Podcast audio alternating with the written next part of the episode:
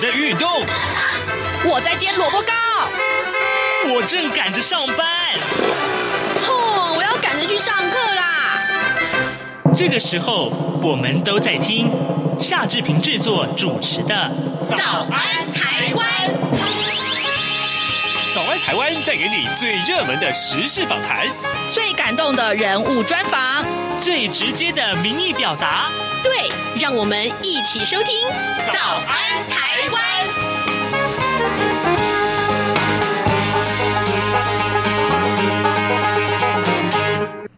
台湾！我是夏志平。今天是二零二一年的十月十九号，星期二。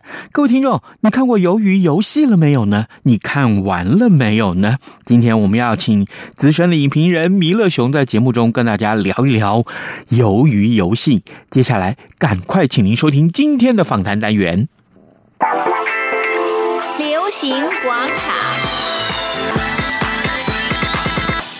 这里是中央广播电台台湾之音，您所收听的节目是《早安台湾》，我是夏志平。诶，提起了热门话题呀，最近台湾最热门的话题是什么呢？还有啊，呃，这个常常跟朋友碰面的时候，一定那个问候语会不会是说你看过《鱿鱼游戏》了没有？什么是鱿鱼游戏？今天呢，我们就邀请。知名的影评人弥勒熊来到节目中，为大家来探讨这部影视作品。他呢，已经在全球九十个国家的 Netflix 上面，呃，位居啊搜索的排行榜的第一名。哇哦，不得了哦！哎，弥勒熊早，全国听友大家早，然后这边用早，是谢谢。你怎么一下变得那么冷静？呃，就是因为这个戏实在是太热门了，所以我们必须要用比较冷静的角度来看，这样。而且看完会不会很难过？嗯，我觉得就是一个蛮不错的影视作品。讲真的，因为这个现实当中是不会发生的啦。尽管说那个有阿拉伯国家就真的把这个游戏复制，然后就是 也有玩了这个鱿鱼游戏，就啊鱿鱼游戏，就最后最后那个游戏不是整部戏哦，也没有杀人，不要紧不要紧张这样子。好，来，呃，首先我想先请教弥勒熊，这个戏为什么可以造成轰动？呃，你看它非常的厉害啊，九月十七号上映，嗯。那因为现在这个 OTT 的关系，所以其实全球都可以看，然后甚至连中国那边也看得很热门这样子。那这个当然会引起一些话题，可是我觉得主要就是说背后其实公关公司或者是宣传啊他们的努力。那你一向看到呃。你你其实如果你有注意的话，其实网飞，譬如说之前的什么 A V A V 帝王啊，嗯、哼哼就是每当他们推出一个新的东西的时候，你就会发现好像整个风向都往那边走这样。哎哎、欸，所以这个是不是这背后有人在操作呢？肯定是吧。大家有想过这个问题吗？然后九月十七号播，我记得好像前两个礼拜吧。就是美国有个非常受欢迎的 talking show，就请了这些主角，而且是东方面孔。那你想想看，这些人他们要上这些电视节目，呃，我就跟呃志平先兄讲，我说像之前左左右右，嗯，他们上那个 Ellen show，其实。呃，这个东西不会莫名其妙就跑去的，嗯，对，这个一定都有公关公司，他们花了很多的钱，而且，呃，网飞他们可以说不惜成本，就是做尽管所所有的电视剧，但是你认真看它的品质的话，基本上是跟电影是没什么差别的。然后再加上他们很肯把这个啊赚来的钱就拿来砸宣传，还有所以我们在这个游游戏里面也看到很多人就是一直非常的欣赏里面的美术设计啊、场景啊，都非常的震撼。而且，比如说第一集里面的那些啊，他们玩木头人一二三的时候，那个那个画面真的是太震撼，真的就是几百个人啊，是，就是按照里面来讲是四百五十六个人嘛。那我们不知道到底有没有那么多人的，但是基本上镜头拍起来是相当惊人的，很震撼。整个那个画面啊，然后那个还有它的配色都用的非常的奇异，非常的呃梦幻，或者是一些蛮奇怪的，让人家感觉，比如说里面玩的游戏都是一些小孩子游戏，为什么？嗯，为什么是要玩小孩子的游戏？哎，对啊，为什么？对啊，你不觉得很很很很很是是不是因为比较容易让观众引起共鸣？我觉得这个东西啊，我觉得日本做的一向都很好。嗯，日本在漫画里面很爱塞一些他们的日本文化的东西。嗯哼，那你譬如说像那个碰糖，我们台湾有吗？有有有。我小时候玩过，而且但是台湾人不是这样玩。嗯，这个影片里面是把它压成一个平板，对不对？平片平的一一一片东西，一片饼干。可是台湾不是，台湾是这样子，一滴嘎啦，一直搅，一直搅，就变成一个像像圆圆的厚厚的一个饼。哦，对，很厚，大概对对，很厚很厚，嗯至少大概会有就是里面是六七公分那么厚。嗯，对，所以不像这个呃，是他们有游游戏里面是薄薄的一片。然后，还要用针去刺它对，没有没有哦没有，因为糖啊一直在加东西啊，一直在搅搅，一直搅到最后底下一直加热的话，嗯最后它会变成化学反应，就膨胀成那个样子。哦，对啊，我就记得我们好像没有看过有还有什么压图案啊，然后我我我就小时候就这样玩，嗯就这样玩，对对对嗯，哦，好。然后然后这个东西也很有趣，就是说也带动了呃，就是就就像我，比如说我不知道这个碰糖游戏的人。嗯哦，都会因为这个剧啊，就了解了哦，韩国文化有这样子的东西。然后其实里面的那个游游戏，你不觉得很像我们的跳房子吗？对啊很类似，或者是说那种、那个叫什么？就是呃，有分两组人，然后推来推去，那个叫什么？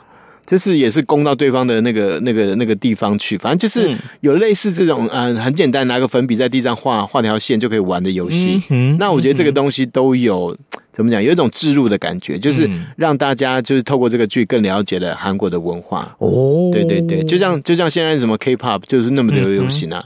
像这样子的文化置入，其实也是台湾的影视我们其实可以做努力的方对，我们可以做，哦而且一定要朝这个方向。嗯哼，就是你能够发挥当地的特色的东西，其实有时候反而会凸显你自己的不同嗯。之外，而且能够引起大家对你的呃很多东西的去讨论跟探究。我觉得这个是呃非常重要，就像斯卡罗一样，斯卡罗大家突然一下子都变成台湾史专家了，有没有？我们不是有讲到吗？就是说呃，一夕之间你的朋友全部都开始研究台湾史了，这样。对对对啊，我觉得这个也不无所获啊，对啊，嗯，如果是这样的话，这倒一个是倒是一个很好的现象了啊。嗯，而且日本，譬如说像那个 A V 帝王也是一样啊。嗯你看那个日本一个，就是我们讲说 label tea，就是他们表面上啊，就是啊文质彬彬，然后每个啊上班族都是穿西装打领带，嗯然后就是那种长辈啊晚辈，然后那种那种学长学弟都是非常的重的地方。谨守礼数，对，可是他们一到晚上就完全不是那回事啊！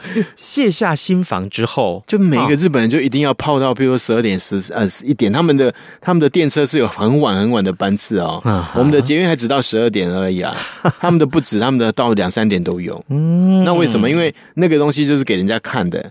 就是说你你因为啊、呃、受欢迎，然后你是有交际活动，所以你在邻居的眼中就是哦你是有价值的人。是这个背后都有他的文文化的那个指涉，所以所以台湾的台湾的精神到究竟是什么？这个也是我们一直在寻找的嘛。是那我觉得透过这个透过这个戏，然后大家也了解说哦韩国的状况是什么，然后更不用讲说，其实我跟呃就是志平讨论这个东西，其实里面有很深的那个政治的那个意涵在里面。哦对啊，有有有有什么样的尤政治意涵？其是其实我看看到一半，我会很觉得，嗯譬如说像那个脱北者他的安排，嗯哼，然后那个那个主导者的安排，嗯然后那些旁观者那些贵宾们，嗯为什么是欧美人？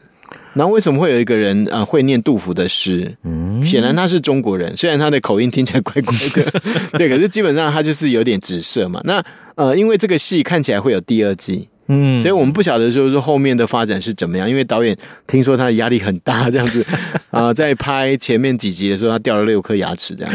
对，这个是还蛮夸张的幕后了。对，我会觉得就是说。呃，他熬了十年的时间来写这个剧，然后总算拍好了，嗯但他也付出相当大的代价，所以你看戏里戏里戏外，你都可以看到，就是说一个新人，然后要拍一个这么大的制作，然后就就就有点像男主角，就是他拿到了四百五十六亿，然后嘞，嗯你要过怎么样的人生？是这个可能是很多东西，就是在这个看了这个戏之后，我们可以自己问自己。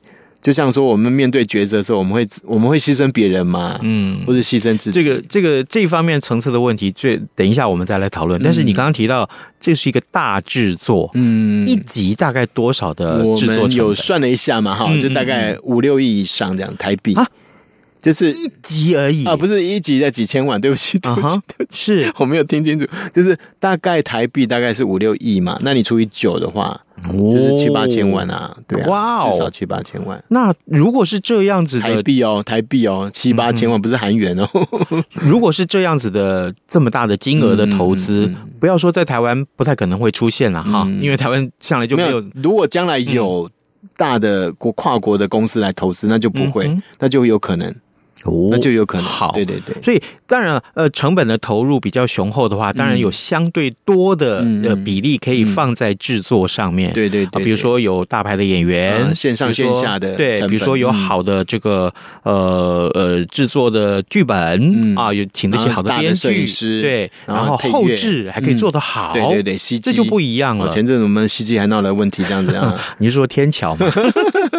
所以这个这个东西就是说，其实呃，现在动不动就是牵涉到的部门都相当多，嗯，然后每一个东西都必须要有专业人士，是，而且这些个专业人士啊，不断的串联，不断的一起 co work，就是一起合作。你只要有机会做的话，你就会成长。我觉得这是一定的，有了成长，才容易建立台湾自己的影视工业、对对对，影视产业。我们一直强调就是所谓的制片制跟导演制的不同，嗯所以我们现在很乐见，就是台湾开始有所谓的制片制这个东西，然后影视制作当然也是，譬如说斯卡罗或者是天桥，或者是。公视在接下来要做的一些东西，我们都可以看到，就是说，呃，透过这种专业的方式啊，去把它建构起来。嗯，我觉得这是相当难得，而且蛮乐见的啦。嗯嗯，好，各位听众，今天早上志平为您邀请到资深的影评人弥勒熊来到节目中，我们一块看探讨的是这个非常热门的话题，那就是你看过了《鱿鱼游戏》了没有？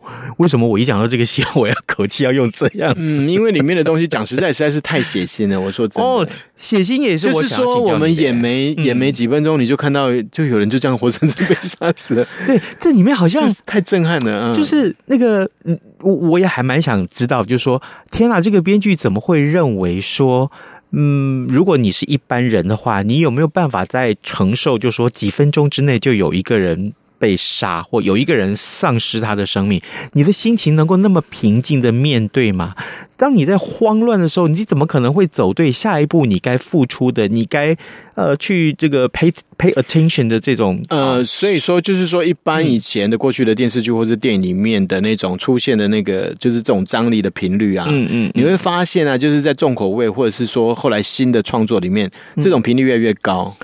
然后很多的，对，然后它甚至影响到你的呼吸，就是你看着看着，其实自己也跟着，好像你在剧中也也跟着在冒险啊、犯难这样子。我我我觉得很恐怖啊！我尽量不爆雷啦，哈。但是就是说，当你看到某一个人，呃，突然会因为他走错一步路，其实我们可以直接切入你喜欢的那个第六集。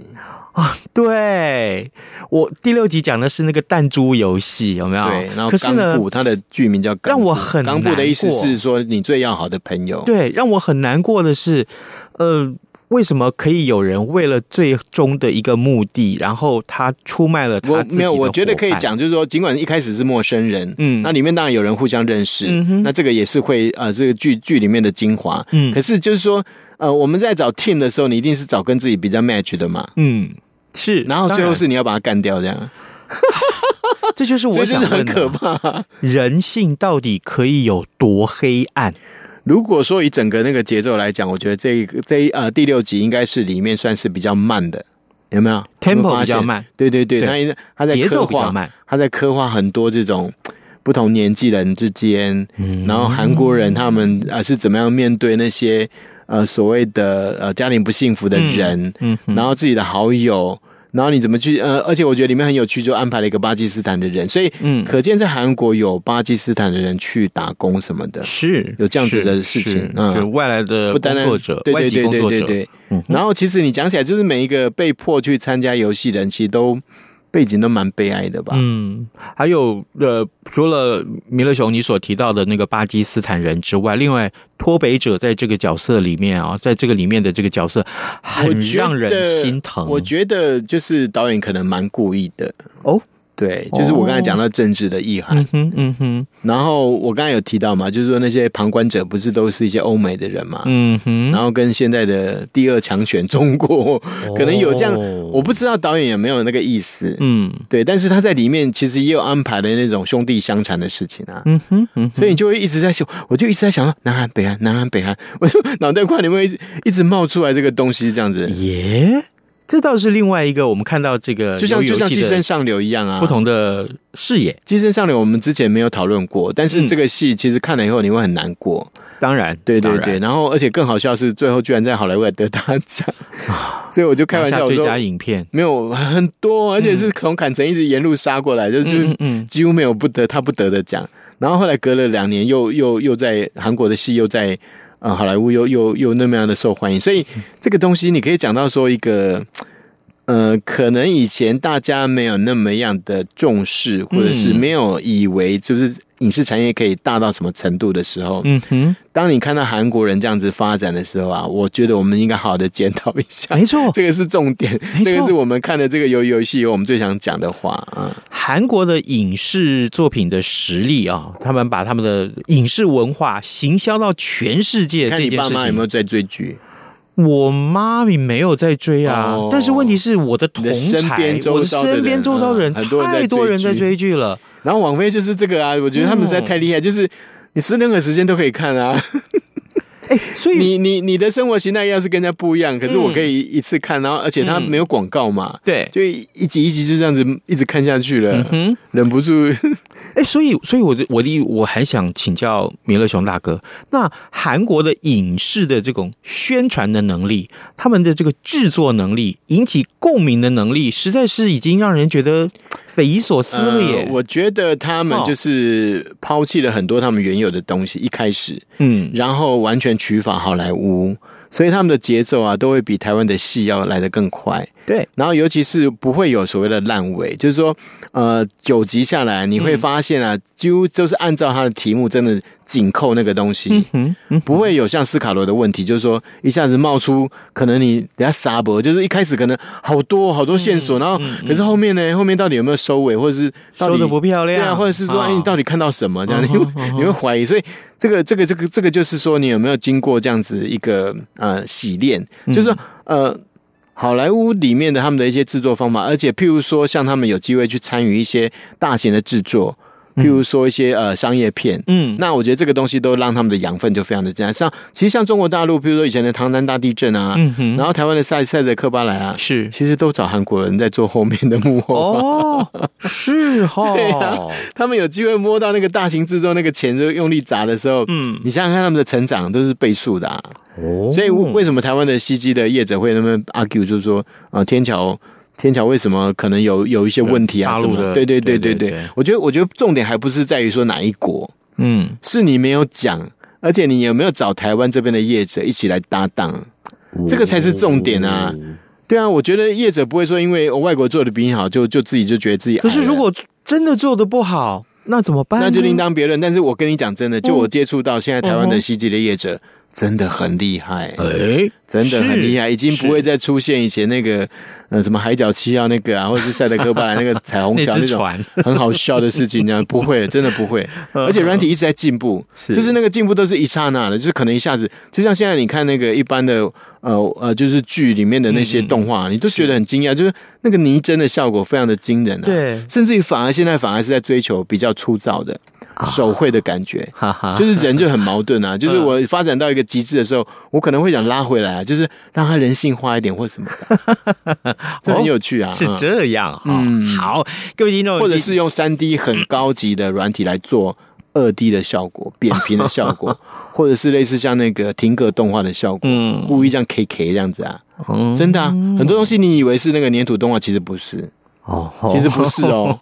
是用是用最好最好的软体去做的。好，呃，各位听众，今天早上志平为您来访问的是弥勒熊啊，资深的影评人。我们请他来聊《鱿鱼游戏》。当然了，呃，也许你会先跟志平说啊，我已经看过啦，呃，我觉得。那点点点点怎样啊？或者有人说，哎呃，没有哎，我还没有看过哎，我我我怎么办？所以我们今天尽量了哈，如果可以的话，尽量不报了。我还蛮想听那个 志平讲一些，就是你自己的感想这样。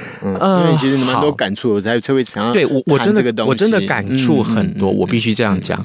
呃，我我想至少看完这个戏，我。心里面有很多的疑问啊，纠结，纠结，一定是纠结。而且我认为这肯定是朋友之间聚会或聚餐吃饭的时候一个很可以讨论的话题。我至少有几个问题要问大家，今天就当成是我们跟所有的听众在一块儿餐聚啊，在一块儿聊天也好。我想来问大家，哎，人生到底需要多努力呀？嗯，弥勒熊。弥勒熊大哥，你可以回答我吗？你看看啊，在《鱿鱼游戏》这个戏里面，哪一个人不努力？嗯，为了生存，哪一个人不努力？对啊，可是，嗯，我可不可以这样讲？努力是一回事啊，成功不成功又是另外一回事啊。可是呢，幸运之神会不会降落到你身上呢？嗯，你的努力，你的求生意志很高啊，可是为什么偏偏运气不如别人？所以有时候就是会把它讲成说，我们努力过就好了，这样，就是用这种自我安慰吧？对对对，这是自我安慰吧？是真的没办法，你也只能这样啊。唉，不过我我觉得我还蛮欣赏最后的结局的啦，就是他还是有但让大家比较光明的看法，尽管前面杀的乱七八糟的，不但是真相大白啊，嗯、是不是？但是留下伏笔，我觉得留下伏笔，好不好？好，因为会不会有更大的那个幕后黑手还不知道。哦，真的？对啊，也许有啊。因为我跟你讲，戏剧厉害就是这个啊，就是我要怎么编，你就是你就是要听我的，这样 就是我怎么编你就怎么看，这样就被牵着鼻子走啦。对啊，说不定后面有更大的黑幕后黑手啊。好，嗯，第二个问题，我想要问大家的，人性啊，到底能够多丑陋啊？我觉得这样子，刚刚你讲到冈部那一集太那个，就是说。我们应该讲说人性有善跟恶，对对对对，我觉得不要直接好像那个标准答案，就人性可以多丑陋，就是对，就是好像只有丑陋面这样子。我的意思是说，像比如说，你，你应该讲说，比如说男主角，嗯，那个齐勋，他最后能够活着，嗯、其实是因为他的善良啊，你没发现吗？是是，对，但是问题是，他真的很善良吗？这也是一个问题啊。讲到他在里面还是有牺牲了别人啊。讲到双门洞的陈齐勋这件事情，哎。坦白讲哈，我看《鱿鱼游戏》第一集，看到前面十二分钟的时候，我是看不下去的。为什么？我心里面一直不断有一个声音告诉我说：“ 嗯、不要不要切掉了，切掉了，切掉了，我不要再看，我不要再看了。”因为，为什么？是为什么？对，因为我觉得我看到的是一个失败的人格。我从前曾经看过郭富城的一些戏啊，就是从头到尾他不是演一个很失败的爸爸，嗯，父亲那个对父亲啊，对对，他得奖的那次，可是我觉得演的很好，对，演的非常好。可是那部电影我没有看完，因为我觉得我看不下去，我看不下去，好惨这样子，真的。然后呢，同样的，由于游戏这个这一位男主角也让我看不下去。他演技好极了，但是这个失败的人格让我没有办法去同情他、忍受他。嗯，我没有办法忍受他。我同情他也好，但我没有办法忍受他。嗯嗯。当一个人出现的时候，我决定往下看。嗯，就是孔刘。所以，所以我觉得这个戏厉害的地方也在这边啊，就是说大咖的都来客串，也没有也没有都来，因为其实韩国的厉害的明星太多了。嗯嗯嗯，对啊。然后我觉得他们这个用的蛮好的，黑脸哦，我觉得用的蛮好的。那个那个可以讲啊，因为其实资料都有。对对，但这个主持人他把脸黑的那个面罩惊讶拔下来的时候，我们大家都很惊艳。李秉宪，嗯。就是就是，如果说难怪他的英文说的那么好。哦，因为可能他后来都去他在好莱坞发展呢，对，而且演的很好，嗯，然后很溜，像梁朝伟也是啊，是是，我觉得梁朝伟很厉害，就是说他不像那个哈，他他不像那啊那个那个阿阿阿发哥这样子，周润发就是很早就去发展，然后讲一个很别扭的英文，嗯，他就是一出手就是很厉害，嗯，那我当然不知道梁梁梁朝伟有受过多少训练了，可是我觉得。用这种大明星的方式是相当值得可取的。哎，他们这种画龙点睛，然后又能够把这个戏给他火起来，这样。不不不抢戏，嗯，他们也不抢戏，但就是你看到就想尖叫，成为一个亮点。啊！对，这这也是我看我想看的啦哈。然后当然就是刚刚就是第二个我问的问题，嗯啊，当然我太。呃，钻研在这个所谓的黑暗面啊，这点我认错好不好？就是说，人还是有善的一面。没有，所以《纽约时报》其实已经有出现负评了，嗯、就是说，嗯呃，会不会是太过分合理化暴力这样子？嗯哼嗯，好，对，这个还合理化暴力这件事情，对啊。可是，可是我就跟志平聊到，我说，嗯、那如果这样，那所有的暴力电影都不能演啊？我们还讲暴力叫暴力美学嘞。没有暴力美学这个东西也是很值得讨论啊，因为 因为比如说像教父啊，你还记得那个杀马的那那一场戏吗？有有，自己最爱的马，然后醒过来就是全手就 躺在你旁边冰冷的给他吸了。还有那个、啊、这个戏其实也有啊，也有类似像这种的。还有那个啊，那个呃，老三教父那个老三，在这个加油站加油的时候，突然这所有的枪啪啪啪啪啪，嗯，打成蜂窝。对啊，对啊，对不对？哦，好，这个当然这是另外一个话题了，我们有空再来聊，好不好？第三个问题，我很想要问大家的是什么？是有没有比求生更重要的事情？嗯，有吗？米勒熊大哥，你先问一下自己，有没有比求生更更重要的事情？我觉得是死、欸，哎，就是死。对，因为这个问题好有哲学哦。因为最后那个那个那个双，就是那个首尔大学那个学生，嗯嗯，那个大学生的抉择，对啊，哦，我没有爆料，对对对，但是大家去看就知道，嗯，就是在那一刹那，就是，而且而且没有，我觉得应该是说。呃，所有的主角他们惦记的都是自己在活还活着的另外的那些个世界。羁绊，嗯哼，譬如说可能是我的弟弟，可能是我的女儿，我的妈妈，可能是我的妈妈，嗯，对，所以这个东西还是最可贵的啊，所以这个戏里面还是有一点光辉啦。嗯，就是在那很微弱的光辉，是。就是也可以牵动到，就是呃，可能有的人看得很感动，或者是说很有感触的地方。嗯，嗯，嗯，第四个问题，我们节省时间。嗯、第四个问题，嗯，就是钱重要吗？应该说，到底要花多少钱？其实这个就直接 可以，这个可以直接回答。哦，你看那些所有中乐透的人啊，下场都很惨。嗯、对，为什么？有个新闻就是这样讲的，为什么？为什么？因为他们太放肆了，就是自意而为了。没有，有有，不是吗？我记得那个，你记不记得那时候有个外劳，第一次，然后不知道我们的那个那个乐透，然后第第二次还是第三次就是开奖，对，就有个太老，嗯，他就得了，嗯，然后后来他他他就回去嘛，因为他这边就不干了，就回去啦，就光宗耀祖啊，就每个亲戚都跑来跟他借钱，这样借到他后来躲起来，然后好像好像下场也不大好，这样。对，就是就是就是，所以所以后来因为这样子，后来就变成说新闻媒体到底要不要把这个人曝光，这件事情就变得被讨论了。我看过那个报道是说，全世界的统计啊，凡是中奖的，中这种大金额的几亿的这种几千万这种意外之财的，了不起七年，七年之内。他一定会把钱发完，不然那个 percentage 那个百分比很高，当然不是所有人会这样子，那个百分之六七十七八十的人会把钱花完，而且下场比他中奖之前更惨。嗯嗯嗯，所以。